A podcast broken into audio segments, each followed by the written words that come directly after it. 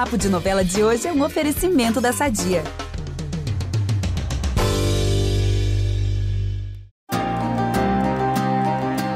Fala, peonada, como estamos? Todos bem? O que acharam da passagem de tempo da novela?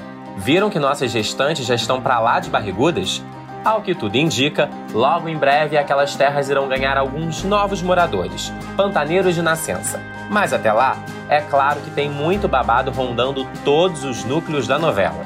Aqui é o Ícaro Martins, prontinho para mais atualizações na rodada de spoilers. Colhem comigo. Quantos perrengues Zefa tá passando de volta ao antigo emprego, hein? A vida na fazenda do Tenório não tá nada fácil. Não bastasse estar longe do homem que ama e da convivência com todos na casa de Zé Leôncio, ela ainda tá tendo que aturar as constantes investidas de Renato. Ontem, se defendendo, ela até deu um tapa na cara do rapaz, como vocês viram. A Guta flagrou a cena e irá conversar com a moça ao ver que ela tá abalada. Mas Efa tentará se manter forte. Aliás, ela tá com uma missão. Vocês sabem que Zefa sempre foi uma senhora fofoqueira.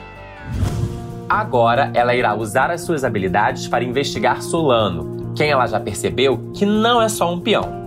Paralelo a isso, o Tenório irá reiterar ao assassino de aluguel a ordem para executar Zé Leôncio. Já Renato, cismado por Zefa, vai propor que eles matem Tadeu. Parece que essa família só conhece essa linguagem, hein? A da matança. E falando em Tenório, ele e Maria vão se divorciar oficialmente. Ela irá conseguir a partilha dos bens, e a fazenda, principal motivo de briga entre os dois, ficará para Guta e Marcelo, em um acordo entre o ex-casal. A Maria cedeu com a propriedade ao aceitar ficar com as terras de Tenório em Sarandi.